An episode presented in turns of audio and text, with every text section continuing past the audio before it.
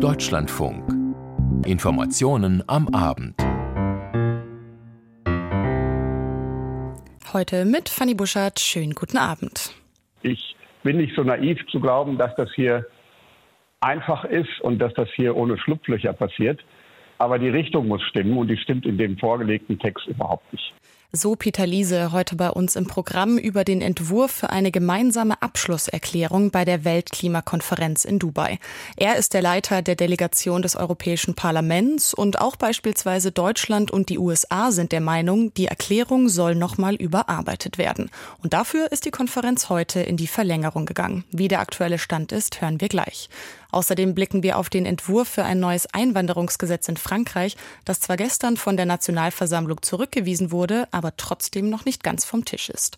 Und um 18.40 Uhr geht es dann weiter mit dem Hintergrund. Der beschäftigt sich mit dem Hamburger Hafen und der Frage, ob der mit einem neuen Investor aus der Krise kommt. Diese und weitere Themen bis 19 Uhr und wir starten mit einem Blick auf die Situation im Nahen Osten. Seit Kriegsbeginn steigt die Zahl der in Gaza getöteten Palästinenser rasant an. Die humanitäre Lage verschlechtert sich immer weiter. Es fehlt an dringend benötigten Hilfslieferungen. So meldete heute beispielsweise die UN, die Verteilung von Hilfsgütern aufgrund der Intensität der Kämpfe weitestgehend eingestellt zu haben.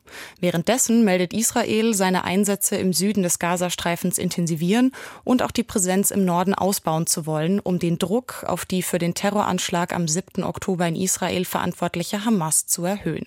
Über die Situation in Gaza berichtet Julio Segador. LKW passieren den israelischen Grenzübergang Kerem Shalom nach Ägypten. Erstmals seit Beginn des Krieges zwischen Hamas und Israel ist nun auch dieser Grenzübergang für Hilfslieferungen geöffnet worden.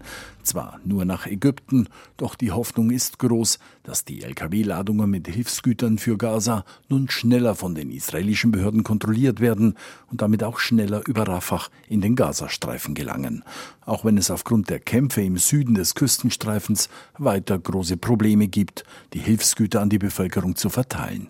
Für viele, etwa den kleinen Abdallah al-Mayaida, der von einem kleinen Hügel aus auf die einfahrenden Lkw blickt, sind die Hilfsgüter wie eine Fata Morgana. Leute, ich sehe von hier aus jeden Tag die Lkw, wie sie kommen und gehen. Und dabei haben wir kein Mehl in unserem Haus. Es gibt viele Hilfslieferungen. Etwa zehn Lastwagen waren kürzlich vor uns. Aber wir haben davon nichts abbekommen. Weiter werden heftige Kämpfe aus verschiedenen Regionen des Gazastreifens gemeldet. Vor allem in Khan Yunis und in Gaza City kommt es zu einem erbittert geführten Häuserkampf, der auf beiden Seiten Opfer fordert. Gleichzeitig wächst die Not der Zivilbevölkerung in dem Kriegsgebiet. Nach einem Besuch in Gaza erklärt der Generalkommissar des UN-Palästinenser Hilfswerks Lazzarini, die Menschen flehten inständig um ein Ende dieser Hölle auf Erden. Entsetzen auch bei Richard Pieperkorn, dem Gesandten der Weltgesundheitsorganisation WHO für die palästinensischen Gebiete. Nach seinen Angaben sind nur noch elf der einst 36 Kliniken im Gazastreifen in Betrieb und das auch nur eingeschränkt. Die Hilfsorganisationen seien am Limit, so Pieperkorn.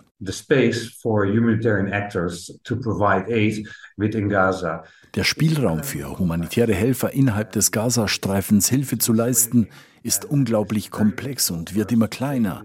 Es ist für uns sehr schwierig, Hilfsgüter, Patienten und Personal sicher und schnell zu transportieren. Und der Bedarf ist enorm, um zur Linderung dieser katastrophalen humanitären Situation beizutragen. Eine Situation, die immer schlimmer wird. Auffallend ruhig war es zuletzt bei der palästinensischen Autonomiebehörde.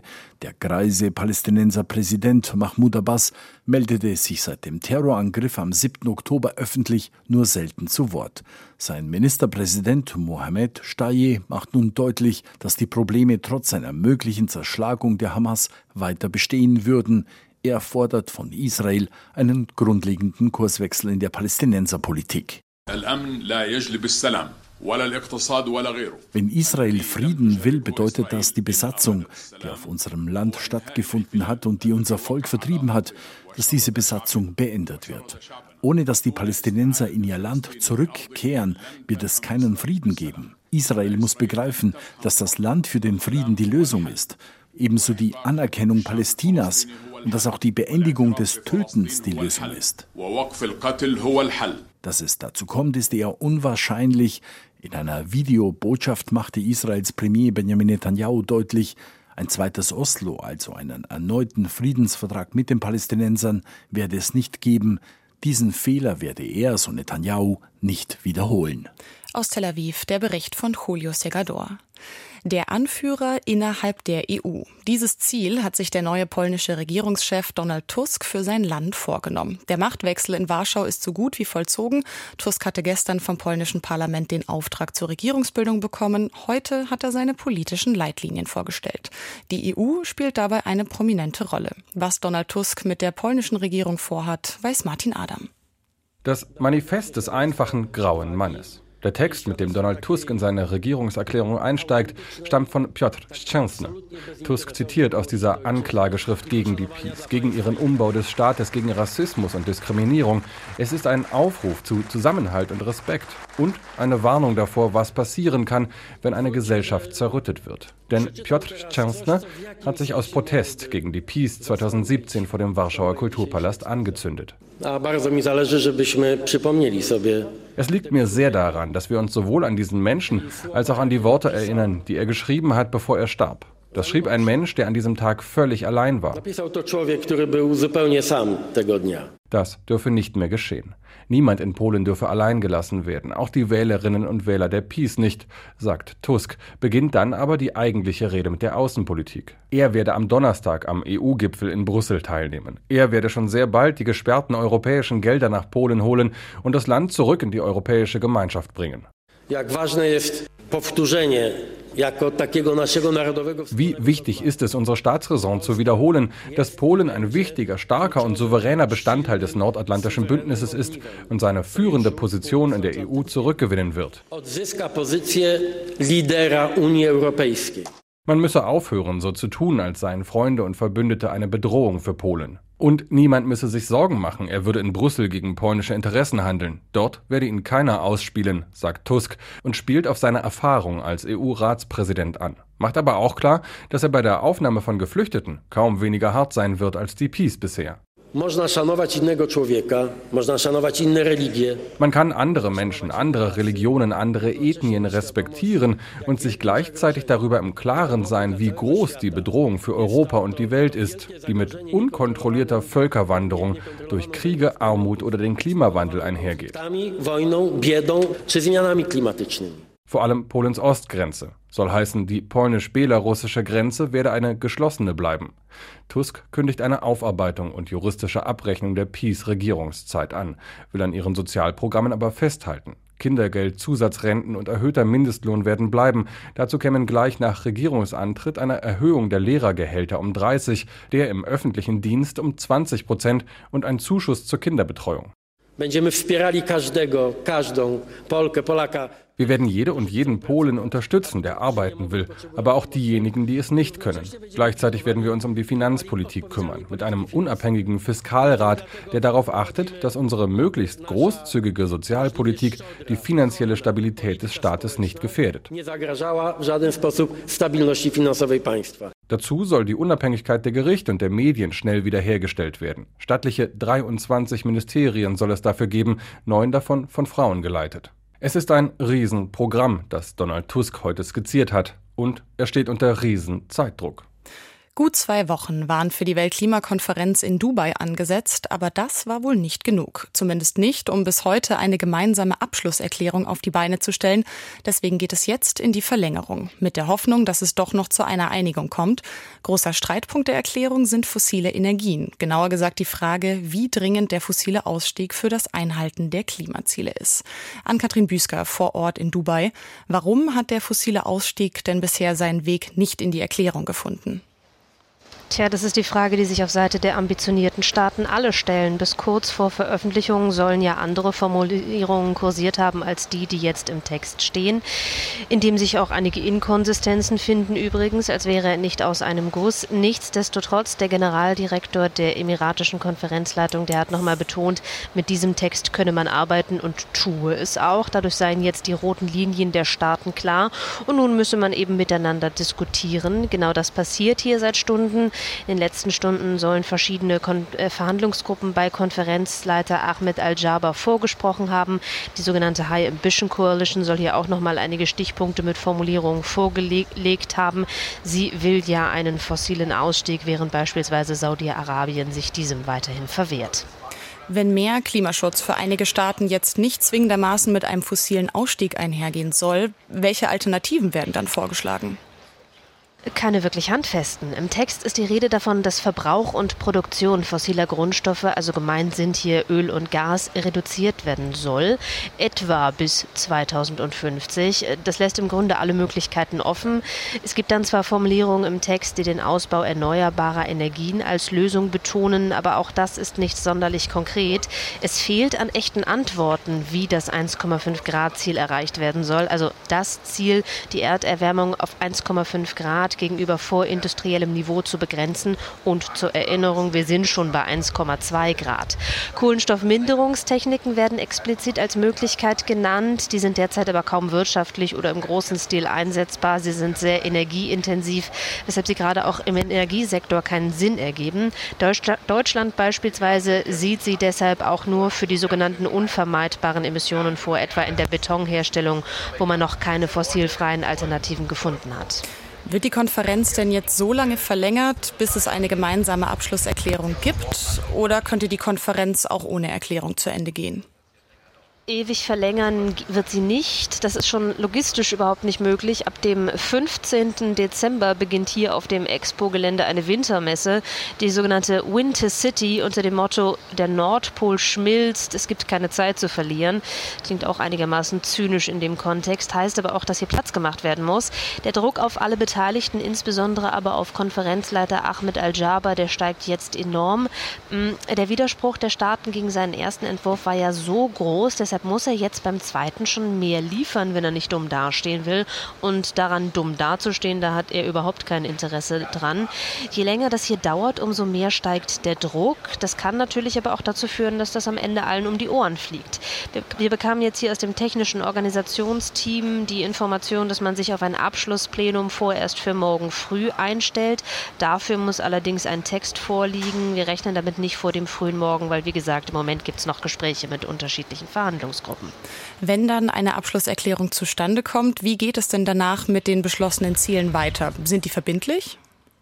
Verbindlich ist nach wie vor das Pariser Klimaschutzabkommen, das von den unterzeichnenden Staaten ja ratifiziert wurde. Das sieht vor, dass in zwei Jahren neue sogenannte NDCs, also im Grunde sowas wie nationale Klimaschutzziele festgelegt werden. Das, was hier in Dubai beschlossen wird, ist die rechtliche Grundlage für die Erarbeitung dieser Klimaziele. Insofern wichtig. Verbindlich im Sinne von, dass Verstöße sanktionierbar sind, ist das Ganze allerdings nicht. Von der Weltklimakonferenz in Dubai war das an Katrin Büsker. Vielen Dank.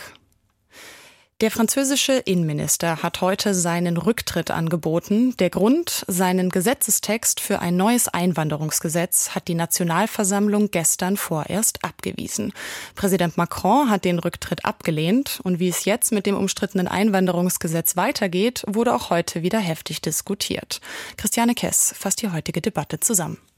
Präsident Macron sagt im Kreise seiner Minister, die Opposition wolle das Land blockieren. Die Zurückweisung des Einwanderungsgesetzes sei zynisch. Bei der Regierungsbefragung in der Nationalversammlung geht es hoch her.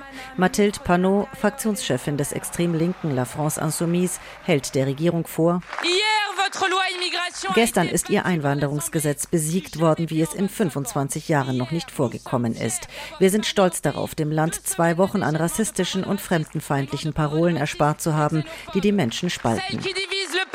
Die linke Opposition kritisiert härtere Maßnahmen für eine stärker kontrollierte Einwanderung in der abgeschmetterten Gesetzesvorlage.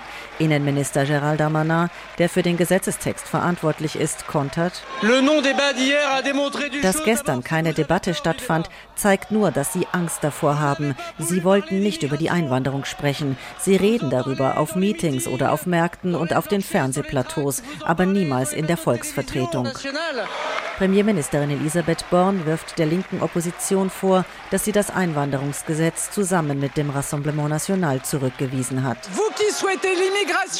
Sie, die eine Einwanderung ohne Regeln wollen, haben zusammen mit denen gestimmt, die gar keine Einwanderung wollen.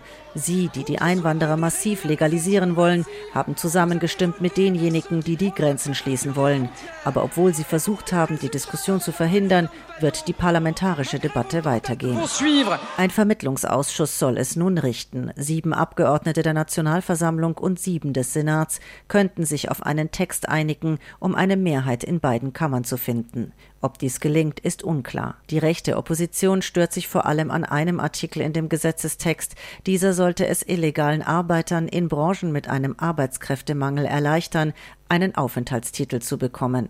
Für den Rassemblement National eine rote Linie, so verteidigt die Abgeordnete Edwige Diaz die Zurückweisung des Gesetzes vor der Regierung. Obwohl die Franzosen drastisch weniger Einwanderer haben wollen, hören sie wie gewöhnlich nicht auf sie. Ganz im Gegenteil, sie haben einen Gesetzestext vorgeschlagen, der neue Möglichkeiten für Einwanderung geschaffen hätte und Illegale massiv legalisiert hätte. Das befürchten auch die konservativen Republikaner. Republikaner. Parteichef Eric Ciotti stellt gegenüber der Regierung klar,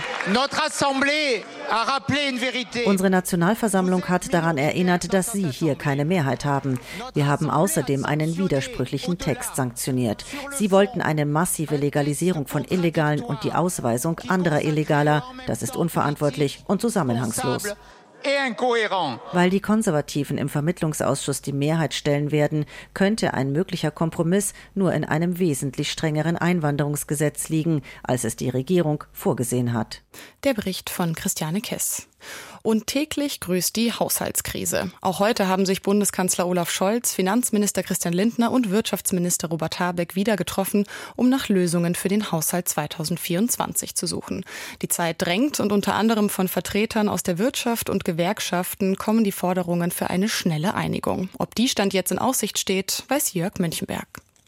Demonstrative Zuversicht nach außen, aber noch lässt die Einigung für den Haushalt 2024 weiter auf sich warten. Obwohl auch heute Bundeskanzler Olaf Scholz, Wirtschaftsminister Robert Habeck von den Grünen und Finanzminister Christian Lindner FDP intensiv miteinander beraten haben.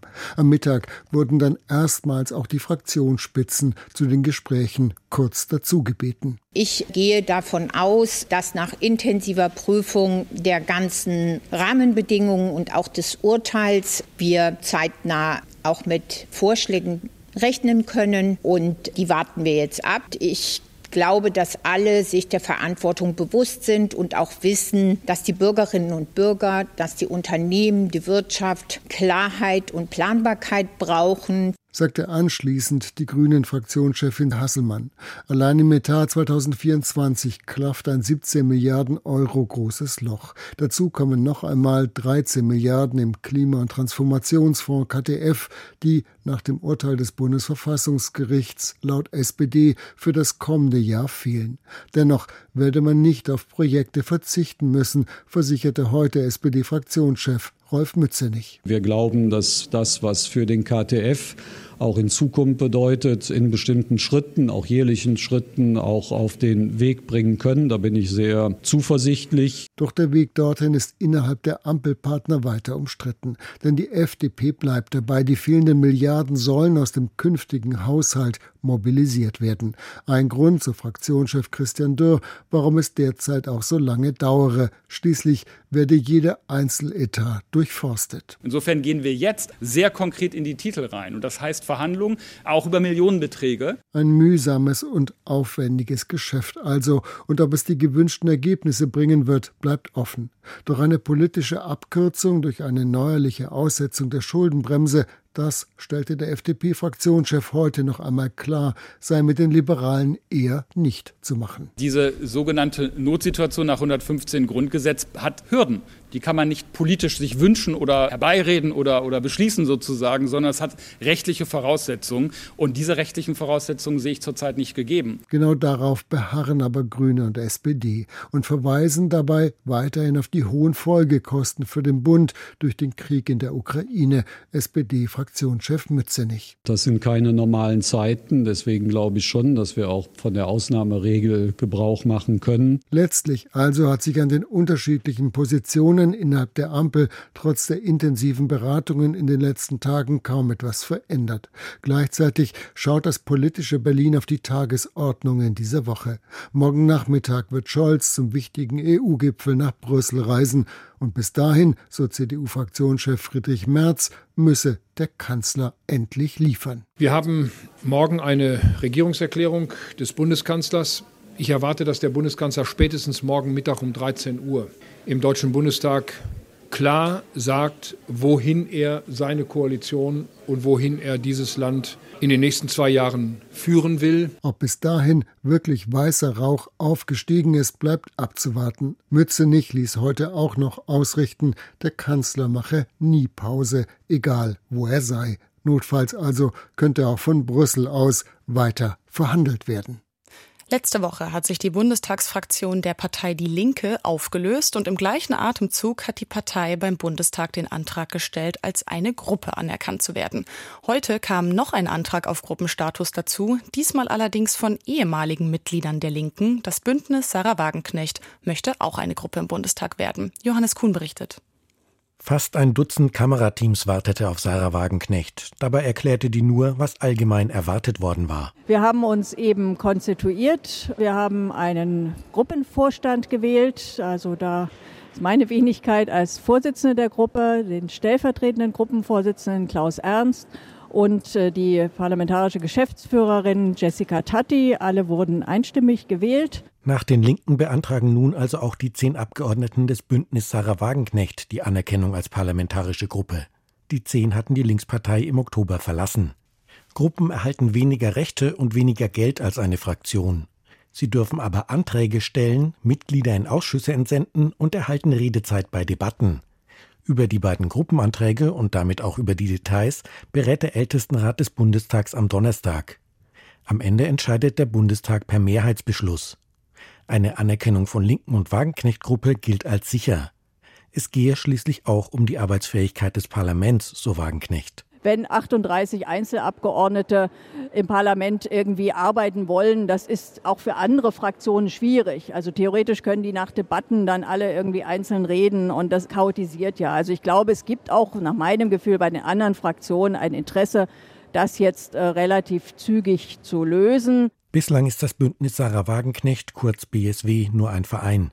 Das genüge zwar auch, um als Gruppe anerkannt zu werden, so die ehemalige linken Politikerin. Allerdings soll die Partei möglichst zügig gegründet werden, wohl bereits am 8. Januar mit einer dreistelligen Zahl von ausgewählten Erstmitgliedern.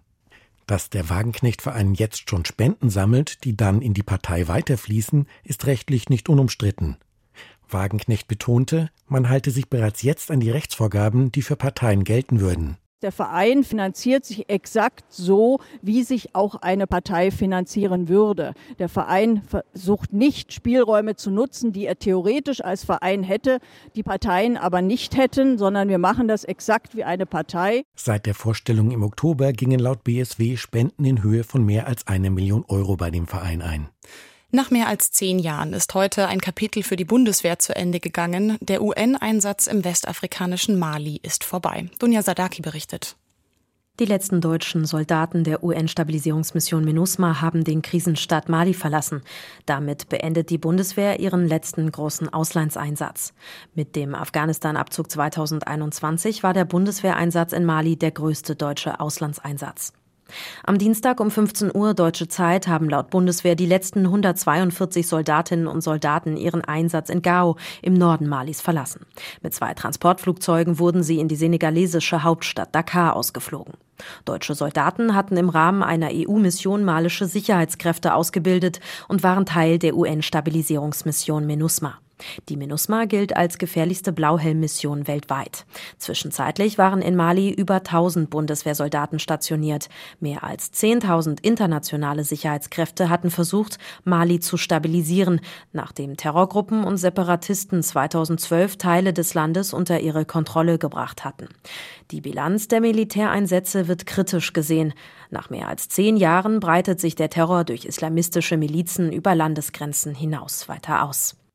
Die Ukraine bangt in ihrem Krieg gegen den Aggressor Russland um internationale Unterstützung. Aus Deutschland hieß es zwar letztens, dass die finanziellen Hilfen für die Ukraine aufrechterhalten bleiben, ganz anders sieht es aber in den USA aus. Denn dort wird die Freigabe neuer Ukraine-Hilfen derzeit blockiert. Aktuell ist der ukrainische Präsident Volodymyr Zelensky zu Besuch in Washington. Heute trifft er sich unter anderem mit Präsident Joe Biden und Kongressmitgliedern. Doris Simon in Washington. Was erhofft sich denn Präsident Zelensky von den heutigen Treffen? Ja, im besten Fall hätte er sich natürlich gewünscht, dass er ein Ja, wir werden die Hilfen freigeben für die Ukraine. Es geht um 61,4 Milliarden Dollar, die US-Präsident Biden schon Anfang Oktober vom Kongress gefordert hat, die aber seitdem nicht vom Fleck kommen. Im Repräsentantenhaus liegt es daran, dass dort die Mehrheit der republikanischen Abgeordneten America First sowie Donald Trump folgen und nicht einsehen, dass weiter Geld für die Ukraine bezahlt werden soll. Im Senat sieht es anders aus. Da gibt es noch Atlantiker, die durchaus sehen, dass die Unterstützung der Ukraine Ukraine für die USA selber wichtig ist, um auch ähm, jemandem wie Putin eben Grenzen zu setzen, damit es nicht gegen die NATO geht. Aber diese Senatoren sehen auch die Gelegenheit, jetzt wo der Präsident dies unbedingt will, den Hebel zu benutzen, um innenpolitisch äh, ein Jahr vor der Wahl etwas durchzusetzen, nämlich schärfere Maßnahmen an der Südgrenze zu Mexiko und in der Asylrechtsgebung. Und deswegen geht dieses Paket derzeit nicht weiter. Und es sieht auch derzeit nicht gut aus, trotz der Gespräche, die Volodymyr Zelensky am Vormittag hier in Washington geführt hat. Die Pressekonferenz mit US-Präsident Biden ist ja für den Nachmittag Ortszeit angesetzt. Wen hat Zelensky denn bisher schon getroffen? Ja, er hat hier am Vormittag US-Zeit mit den Senatoren gesprochen. Er hat auch gesprochen mit Mike Johnson, dem neuen Speaker des Repräsentantenhauses. Der hatte ja zuletzt bei den letzten Abstimmungen für andere Ukraine-Pakete dagegen gestimmt, hat aber gesagt, dass er persönlich das nächste Mal dafür sein wird. Das Problem ist eben seine knappe Mehrheit. Und was nach dem Treffen von Zelensky mit den Senatoren durchsickerte, mehrere republikanische Senatoren äußerten sich dieser sagten, wenn Sie Atlantiker sind, so wie Lindsey Graham, es, es, liegt nicht an Zelensky. Er hat hier wirklich seine Sache gut vertreten. Zelensky hat nochmal darauf hingewiesen, der Einzige, der sich freuen kann, wenn das Geld nicht freigegeben wird und die Ukraine in ein paar Monaten sich nicht mehr wehren kann gegen den russischen Aggressor, ist Wladimir Putin. Es liegt nicht an Zelensky, sagte Graham, sondern es liegt eben an einer innenpolitischen Debatte mit den Demokraten, mit dem Präsidenten. Das heißt, es hat sich nichts bewegt und es sieht nicht danach aus, aus, dass es in diesem Monat vor Weihnachten noch etwas werden könnte. Ob es im Januar, ob es im Februar es wird, die Chancen sind besser dafür, aber sicher ist das bei weitem nicht, denn es gibt eben auch andere Senatoren, Trump-Treue, wie zum Beispiel J.D. Vance, der sich darüber beschwert hat, dass so jemand wie Zelensky, wie er es nannte, einfach kommt und hier Forderungen stellt. Über den Besuch von der, dem Präsident der Ukraine, Volodymyr Zelensky, in Washington war das Doris Simon. Vielen Dank. Kriege werden nicht nur an der Front, sondern mittlerweile auch digital geführt, beispielsweise mit Hackerangriffen auf kritische Infrastruktur. In der Ukraine gab es heute gleich mehrere Cyberangriffe. Einen davon hatte den größten Mobilfunkanbieter des Landes im Visier. Rebecca Barth berichtet. Schon seit den frühen Morgenstunden sind die Nutzer des größten Mobilfunkanbieters Kyivstar offline. Kein Empfang, kein mobiles Internet, telefonisch nicht erreichbar.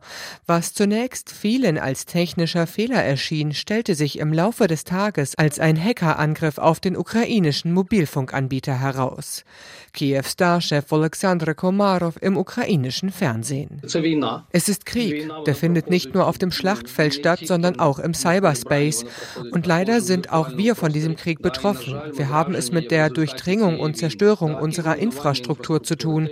Das Hauptziel dieses Angriffs ist die größtmögliche Zerstörung der IT-Infrastruktur. Persönliche Daten seien von dem Angriff nicht betroffen, erklärte der Mobilfunkanbieter, aber andere Bereiche des öffentlichen Lebens. Die Privatbank, die größte Bank der Ukraine, meldete Störungen in einigen Filialen und an Bankautomaten. Der Zahlungsabwickler Monobank hatte nach eigenen Angaben mit einem sogenannten DDoS-Angriff zu kämpfen, bei dem Webseiten absichtlich zum Absturz gebracht werden. Die Stadt Sumy meldete einen zeitweisen Ausfall des Luftalarmsystems und auch die Kiew School of Economics meldete Angriffe. Der ukrainische Geheimdienst SBU hat Ermittlungen aufgenommen. Ein Verdacht, den die Behörden verfolgen. Hinter dem Angriff könnte der russische Geheimdienst stecken. Über den Cyberangriff auf einen ukrainischen Mobilfunkanbieter war das Rebecca Barth. Und mit diesem Bericht enden die Informationen am Abend. Mehr zu den Themen Regierungswechsel in Polen und auch zur Verlängerung der Weltklimakonferenz in Dubai hören Sie in der aktuellen Ausgabe von unserem Deutschlandfunk-Podcast Der Tag. Die Folge ist seit 17 Uhr online und zu hören in der Deutschlandfunk Audiothek-App. Mein Name ist Fanny Buschert. Vielen Dank fürs Zuhören und ich wünsche Ihnen noch einen schönen Abend. Música